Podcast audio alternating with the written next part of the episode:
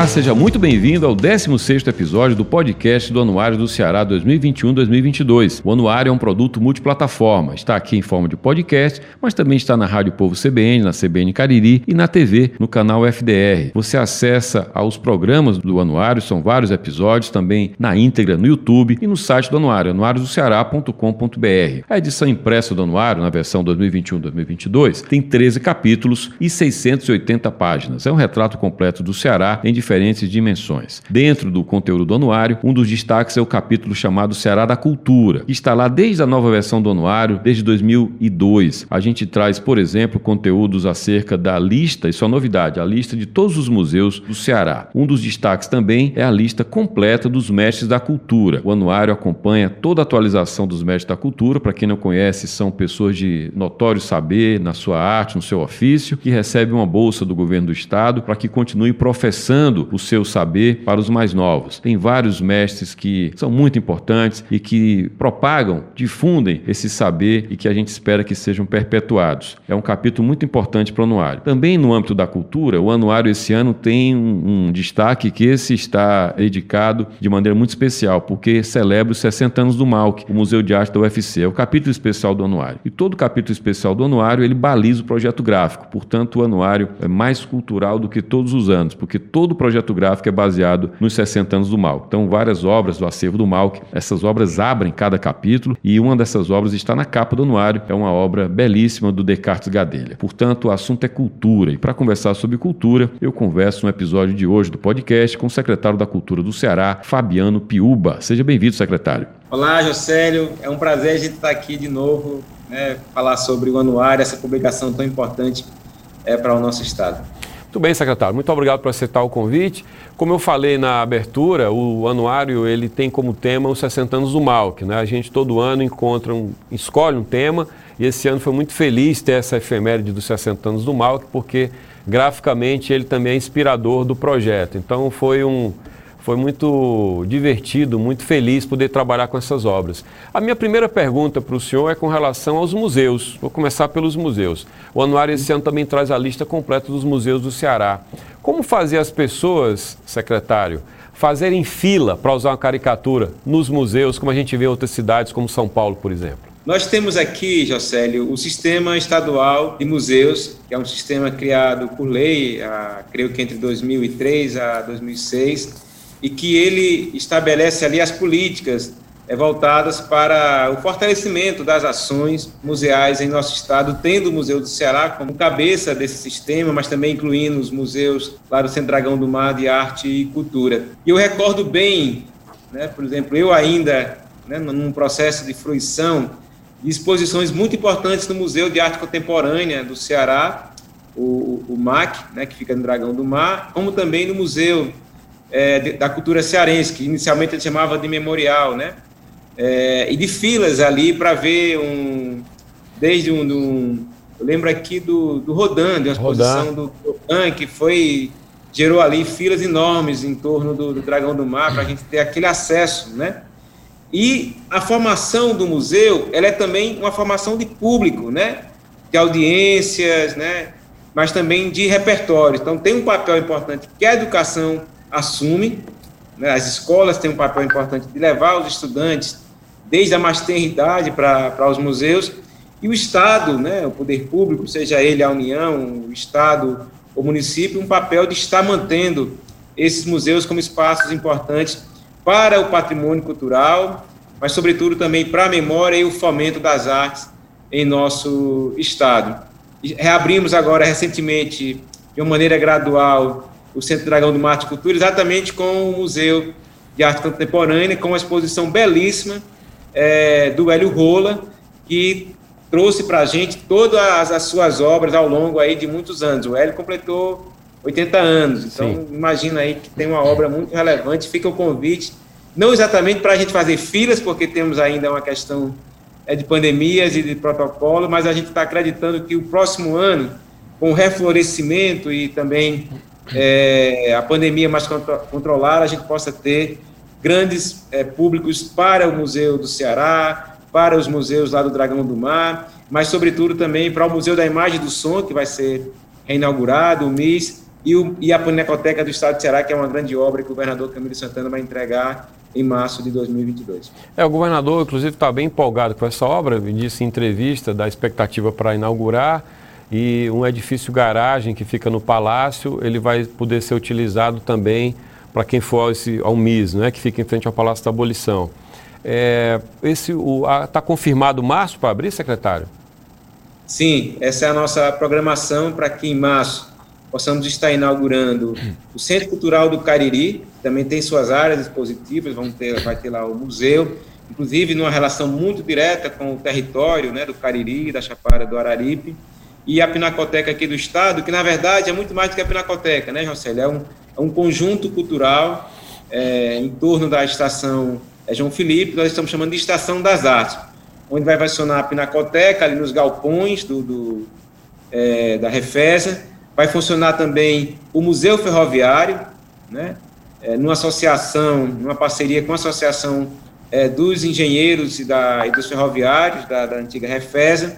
Vai funcionar também um Centro de Design do Ceará, associado à, à candidatura, né, ao, ao selo, na verdade, já estabelecido, de Fortaleza como cidade criativa em design.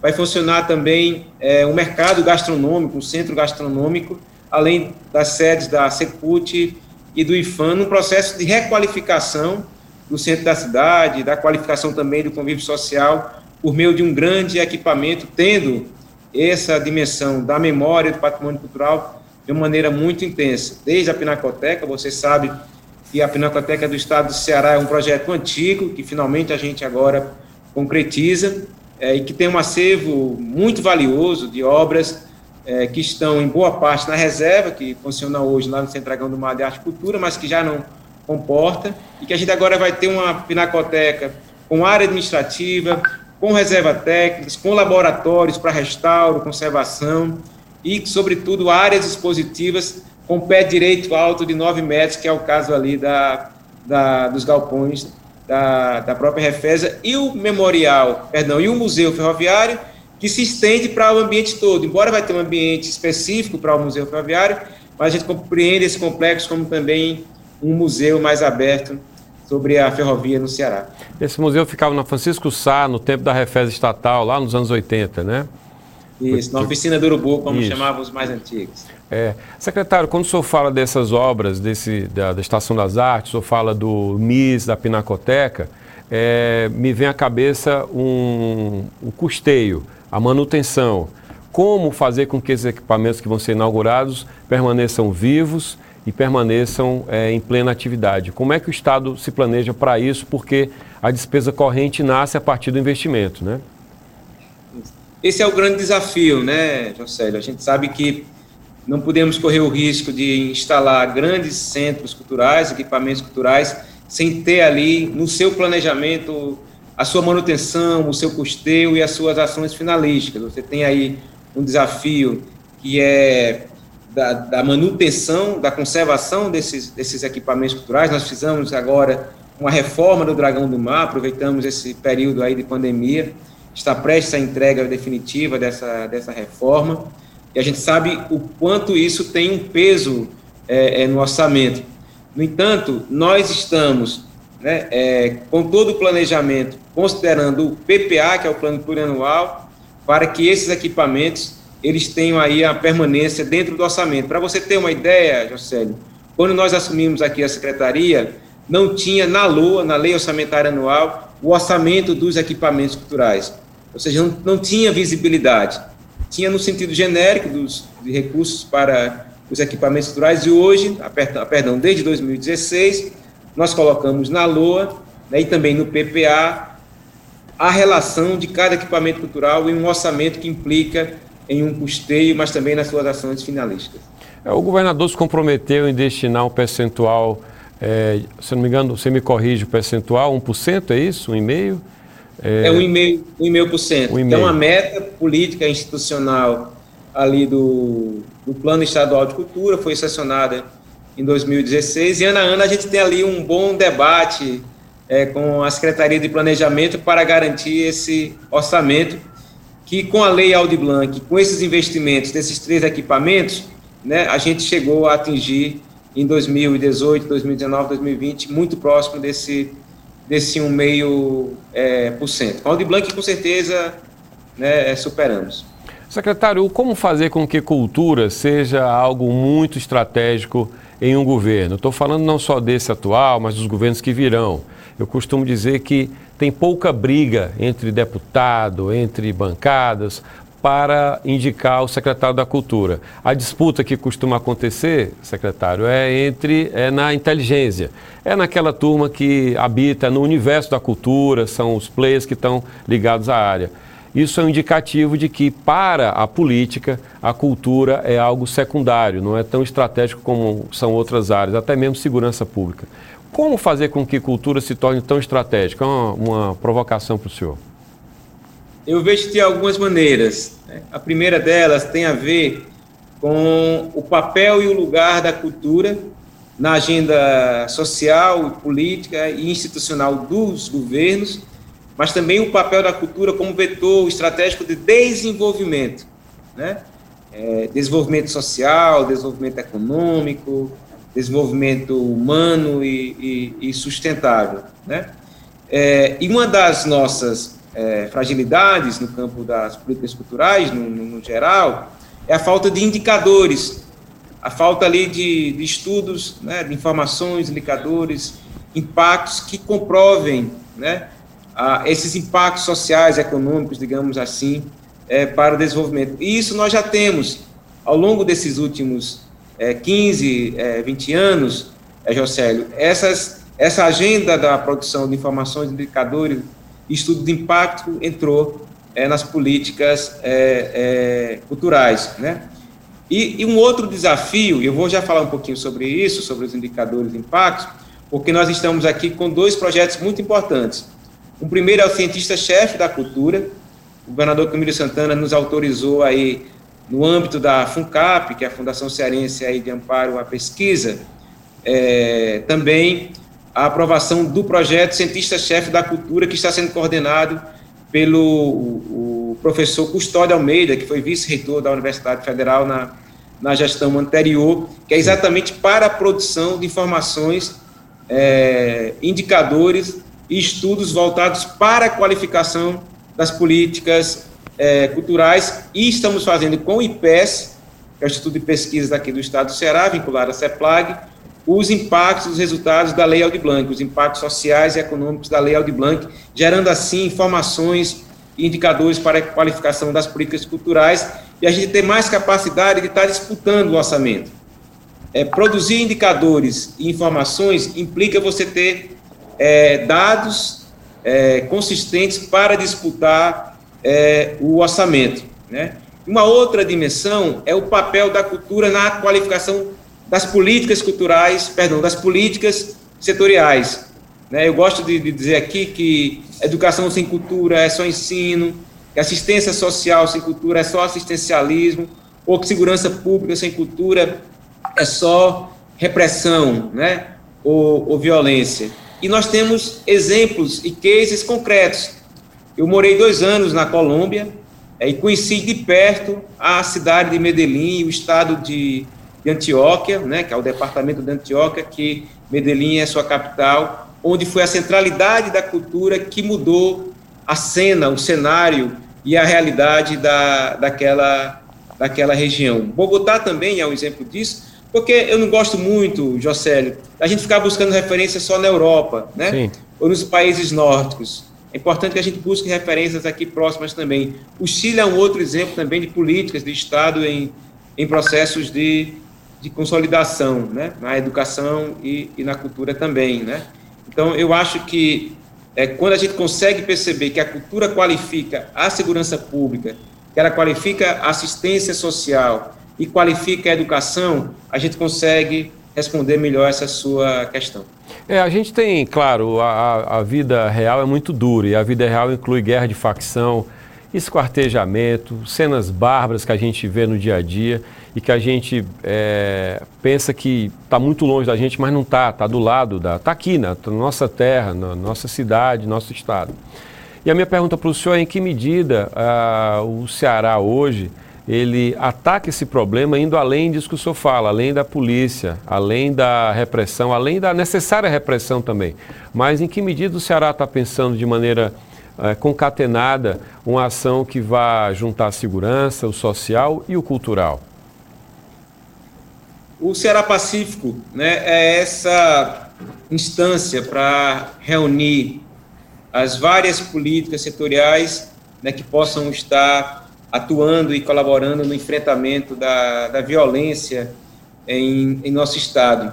Mas também tem um papel muito importante da sociedade e de outras instituições, sejam elas privadas, né, ou mesmo públicas, como as universidades, né, as federações da indústria e comércio. Então, acho que tem um desafio aí muito amplo em torno desse, desse debate, né?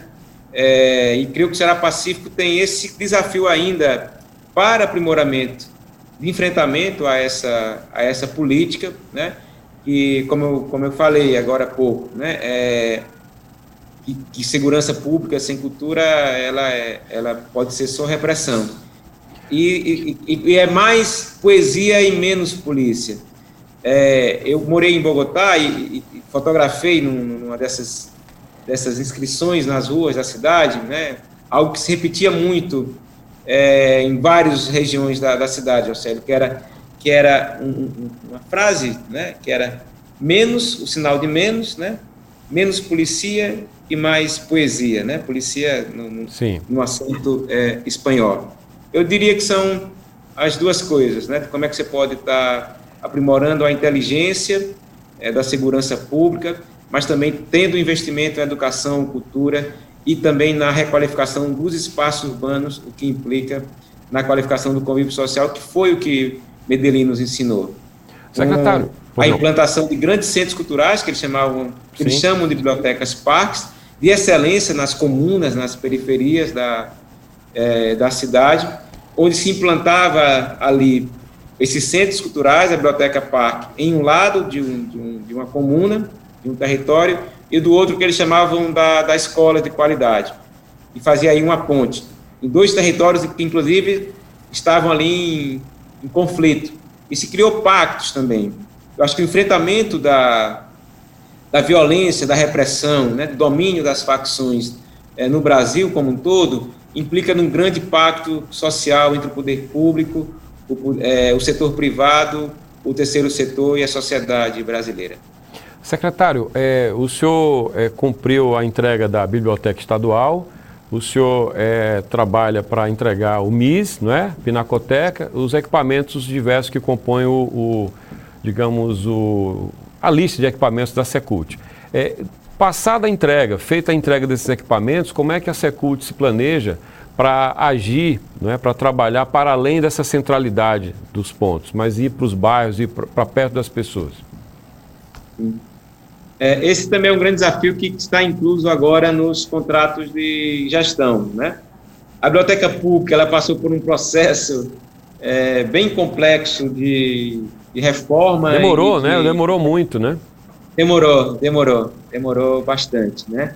E a cobrança da sociedade, ela foi fundamental, né? Porque triste seria se a sociedade cearense não estivesse cobrando pela reabertura da biblioteca. Eu, eu ficaria muito preocupado, né? Embora nós tenhamos aberto a biblioteca em um outro espaço, mas não era a biblioteca é, pública estadual, né? E aí, José, eu quero fazer aqui o um convite, né, para quem está nos acompanhando, né, é, para que faça a visita à biblioteca, é por meio de um agendamento muito simples, entra na, no site da, da biblioteca, né, é, e tem lá o processo de agendamento, porque está uma biblioteca muito bonita, muito é, requalificada no seu conceito, no seu programa, da sua interação com outras linguagens, com a cidade, é, com o Estado, inclusive nessa relação que você traz agora, né, de outros territórios e é, de periferias, tanto de Fortaleza como de outras cidades. Por exemplo, na biblioteca, nós estamos selecionando agora os mediadores socioculturais, que vai fazer a conexão entre a biblioteca e os vários territórios da, da cidade. Né? Você sabe que existe uma cena muito forte de bibliotecas comunitárias, é, de saraus, de slam, onde a literatura né, e esse universo do livro são muito muito presentes.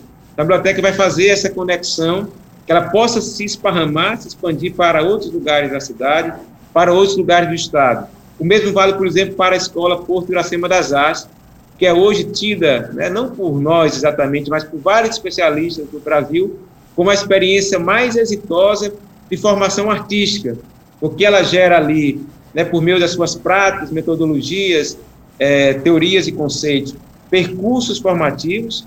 Esses percursos formativos, por meio dos laboratórios, sejam dos cursos básicos, dos cursos técnicos, né, é, uma, produtos essa formação gera produtos na área da música, da dança, do teatro, do cinema, enfim, das artes visuais e agora da literatura. Por exemplo, a gente está agora com um curso com o Ronaldo Corrêa de Brito, né, em processo de criação literária e textos criativos, mas também tem gerado uma cena.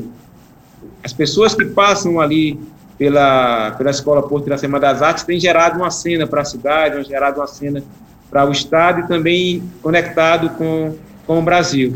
E para o ano de 2022, é, as ações dos nossos equipamentos culturais vão estar expandidas para atender também outras regiões da cidade. A gente vai ofertar cursos para outras regiões é, é, é, é do Ceará. Né? É, e, obviamente, você sabe que o governador Camilo estabeleceu a questão da descentralização e implantação de equipamentos culturais para além de Fortaleza. Tirando é, Aquiraz, que é uma cidade aqui na região metropolitana, que era a única cidade que tinha um equipamento cultural vinculado ao Estado, que é o Museu de Arte Sacra, nós não tínhamos nenhum mais em outras cidades do Estado. Então, o governador inaugurou a Casa de Saberes Segaderaldo, em Quixadá, inaugurou a Vila da Música, no Crato, né, Monsenhor Ágio, que é uma escola é, é, é de música, e estamos agora para entregar a casa de Antônio Conselheiro, a casa estava numa, numa, situação crítica. Deixa lá Mubim, né? Uhum.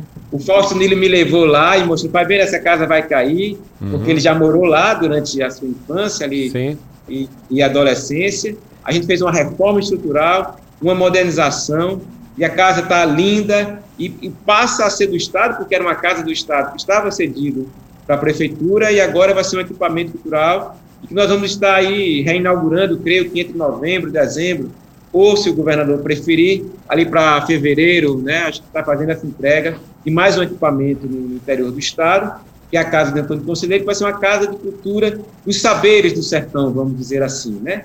E o outro, que é o Centro Cultural do, do Cariri, Jocélio, que vai ser o mesmo impacto que teve o Centro Dragão do Mar de Arte e Cultura em sua inauguração há mais de 20 anos. Vai ser um centro cultural parque, um antigo é, seminário é, ali dos alemães da década de 30, 40. Depois foi um, o Hospital Manuel de Abreu.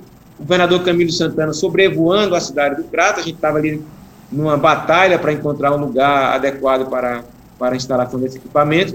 Estamos aí, inclusive, valorizando um, um, bem que é, que é patrimônio cultural lá da região do Cariri, é, que tem um, inclusive uma torre com um relógio muito bonito, tem uma Sim. estrutura também muito interessante. É um centro cultural parque, porque ele se estende ali daquela, daquela avenida que quem sai do Prato para subir a Chapada, por Nova Olinda, mas também vai até as margens do rio, com grande área, às vezes, onde vai estar ali é, funcionando um grande teatro, um teatro com mesmas referências do teatro de Ibirapuera, que ele vai ter em torno de mais de 500 lugares internos, mas ele também tem um palco aberto para o parque. Sim. Né? Então, para que a gente possa ter ali museus, escola, vai ter também as escolas de, de artes, né? é, biblioteca, vai ter o planetário, vai ter areninha, vai ter pista de skate, então vai ser um grande complexo é, é, cultural, reunindo cultura e natureza e se associando também à candidatura da Chapada do Araripe como patrimônio da, da humanidade. Então, esse desafio que você traz aí, né, da descentralização, né, nós já temos o Centro Cultural do Bom Jardim, que tem um papel muito importante para aquele território, mas a ideia agora é que os próprios equipamentos possam esparramar e estender essas é, ações para outros lugares, além da cidade de Fortaleza e para além, obviamente, de Fortaleza, aqui do centro. Secretário, na abertura eu falei do drama dos profissionais da cultura, estou falando do técnico de som, é, enfim, diversas categorias que simplesmente se dispersaram na pandemia, porque não havia evento, eles tinham que ganhar vida. Foram dirigir carro por app e etc. Como é que o senhor vislumbra, como é que a Secult lê essa dispersão, esse impacto, essa bomba que aconteceu no, na, na, cadeia né, do, dos trabalhadores da cultura? Foi um impacto e um efeito imediato, né, José? E como reverter, que... né? Como reverter isso? Isso. Eu estava, inclusive, em Quixeramobim. Nós iríamos inaugurar, né, reabrir a Casa do Antônio Conselheiro no dia 13 de março, que é a data do seu, do seu nascimento, quando veio essa questão da pandemia e a gente teve que, que adiar e fechamos todos os equipamentos culturais, as programações artísticas foram, foram paralisadas e tivemos ali que reinventar. Os trabalhadores da cultura foram afetados ali diretamente sobretudo ali o pessoal da área técnica, né? É, e nós apostamos todas as nossas fichas, por exemplo, na mobilização para aprovação da Lei Aldir Blanc, que era, que era uma lei de proteção social para, para o setor, que tinha ali é, uma renda básica emergencial para os trabalhadores, da, trabalhadores da cultura, subsídio aos espaços é, é, é culturais mantidos pela sociedade civil e também a área de fomento. O Ceará recebeu é, 140 milhões, mais ou menos, como 71 milhões para o Estado, através da Secretaria da Cultura, em torno de 68, quase 69 para os municípios. Nós chamamos a prece, chamamos o de cultura, que é o Conselho dos, dos Dirigentes Municipais de Cultura, para pensarmos isso integralmente. Criamos um plano integrado, abrimos o nosso mapa cultural, fizemos cartilhas para os municípios executarem suas ações, que eram os subsídios, os editais, formulamos editais junto aos municípios, e o Ceará teve o êxito né, de ter sido um dos estados com maior execução da lei é, é, Blanc. Mas isso foi uma ação ali emergencial. O governador Camilo Santana, logo no início, aprovou, e ele foi inclusive uma das pessoas que tomou essa iniciativa, um edital de 2 milhões de reais chamado Cultura Dentro de Casa, voltado para fomentar produtos, né, conteúdos artísticos para difusão em plataformas distintas, mas depois a gente foi reconfigurando a programação cultural dos nossos equipamentos dentro desse contexto é, digital, online, é, é, virtual. Depois o governador também estabeleceu uma, um auxílio financeiro para os trabalhadores dos eventos sociais e culturais, desde as pessoas que atuam aí como é, cerimonialistas, recepcionistas, é, cinegrafistas, fotógrafos de eventos sociais, mas também artistas circenses, é, músicos, né, e os técnicos, que era aquilo que o, que o governador Camilo sempre nos alertava. Então, técnico de som, técnico de luz, cenotécnico, de montagem, né, foram beneficiados com essas ações, mas também ações muito pontuais. E agora, com essa retomada dos nossos equipamentos e dos editais, José, a gente está aí, a passo a passo, né, é, recuperando é, esse, esse tempo né, da pandemia para que a cena artística e cultural possa ser e está sendo reativada. Qual é a nossa aposta? Em 2022, a gente imaginava que ia ser 21, Sim. ia ser o ano do reflorescimento do Brasil, por meio das artes e da cultura, né? Então, a gente vai realizar um grande festival, que é o é festival resultado da, da Leo de Blanc. Um exemplo, nós fizemos um edital de 18 milhões para o audiovisual cearense. Esses produtos foram realizados agora. Eles têm que nos entregar até o mês de, de janeiro. Vamos fazer um festival específico só de audiovisual, de cinema, do que foi produto ali. Os editais também de fomento às artes, né? Então a gente vai ter um grande festival o próximo ano, que está chamando de a gente está chamando de Abraço, Arte Brasileira no Ceará. Uhum. É, que é um festival de reflorescimento e com todo mundo aí da cena, creio nós e Oxalá, com toda a, a pandemia mais controlada, que a gente possa Secretário. Tá desenvolvendo o nosso Estado por meio é, das artes da cultura, como foi, por exemplo, a Lei de Blanc, Sim. que movimentou, em plena pandemia, 140 milhões da nossa economia local. Secretário, eu... emprego, renda ah. e atividades nas cidades. Eu tenho um pouco tempo, eu queria muito, muitas questões fazer, não, não tenho tempo, eu vou direto para antes para que dê tempo. Mestres da Cultura. O anuário traz todo ano a relação atualizada dos mestres da cultura, uma iniciativa da Secult, acho que na época de Cláudio Leitão. É um, é um case nacional até hoje. Queria que o senhor falasse é, sobre os mestres da cultura, qual a perspectiva de novos mestres serem eleitos, qual é, qual a agenda dos mestres da cultura. Certo. Mas eu quero falar do Malk antes, se você permite. Tá por certo? favor, por favor. Porque o, o Malk, né, que completou é, em 2021 os seus 60 anos, é uma das instituições culturais mais importantes do estado do Ceará e que teve um papel importantíssimo na salvaguarda, na difusão das artes em nosso estado, né?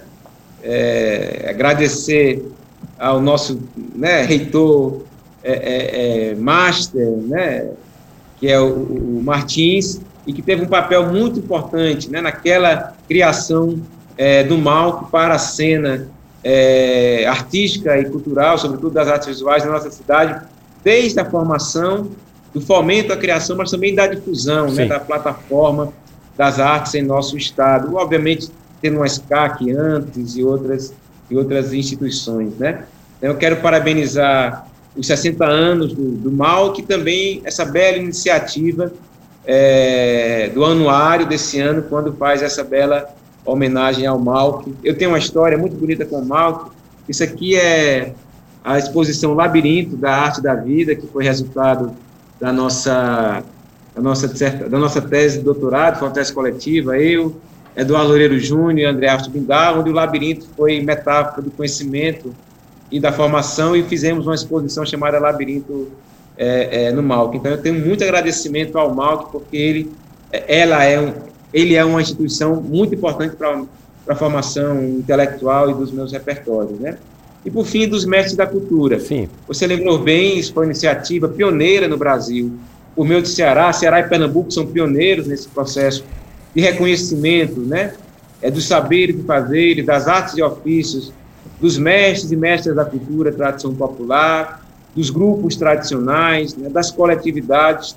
É, essa lei, ela é de 2003, a partir de 2004, com a Cláudia Leitão, no governo Alcântara, ela passou a ser implantada, em 2016, é, é, nós conseguimos com a Universidade Estadual do Ceará é, o título né, é, de notório saber para todos esses mestres e mestres, eles receberam o título ali, o certificado da Universidade Estadual do Ceará, o que dá a eles condições de lecionar tanto no ensino fundamental, no ensino médio e na própria universidade e receberem como doutores. A gente vinha fazendo com a SEDUC um ciclo de aulas, né, chamado Escola com os Mestres, com a SEDUC, que foi interrompida pela pandemia, mas Sim. a gente quer retomar o próximo ano, mas também ciclos com a URCA e com a própria UES, queremos retomar também. Então, teve essa conquista importante, que é o título notório saber, é, aos mestres e mestres da cultura. O governador Camilo Santana ampliou, em 2017, de 60 para 80 mestres da cultura, e agora acho que talvez vou lhe dar, Océlio, em primeira mão, uma, uma informação que ele autorizou o envio para que a gente amplie agora para 120. Ou seja, terão mais 40 mestres e mestres da cultura que serão selecionados, duplicando, digamos assim, a forma como o governador Camilo recebeu, que eram 60, para 120 mestres da cultura, que recebem, por meio de um processo de seleção pública, né, um auxílio financeiro vitalício ali e um salário mínimo para que possa ajudá-los na, okay. na manutenção das suas atividades, na transmissão dos seus saberes. Secretário, muito obrigado. Como eu disse, teria muito mais questões a tratar, mas agradeço muitíssimo a sua participação. Parabéns, então, pela inauguração dessas obras e, como o senhor disse, que elas perpetuem né, com custeio, com manutenção devida, para além dessa gestão, que ela continue. Muito obrigado para o senhor. Muito obrigado. Um abraço.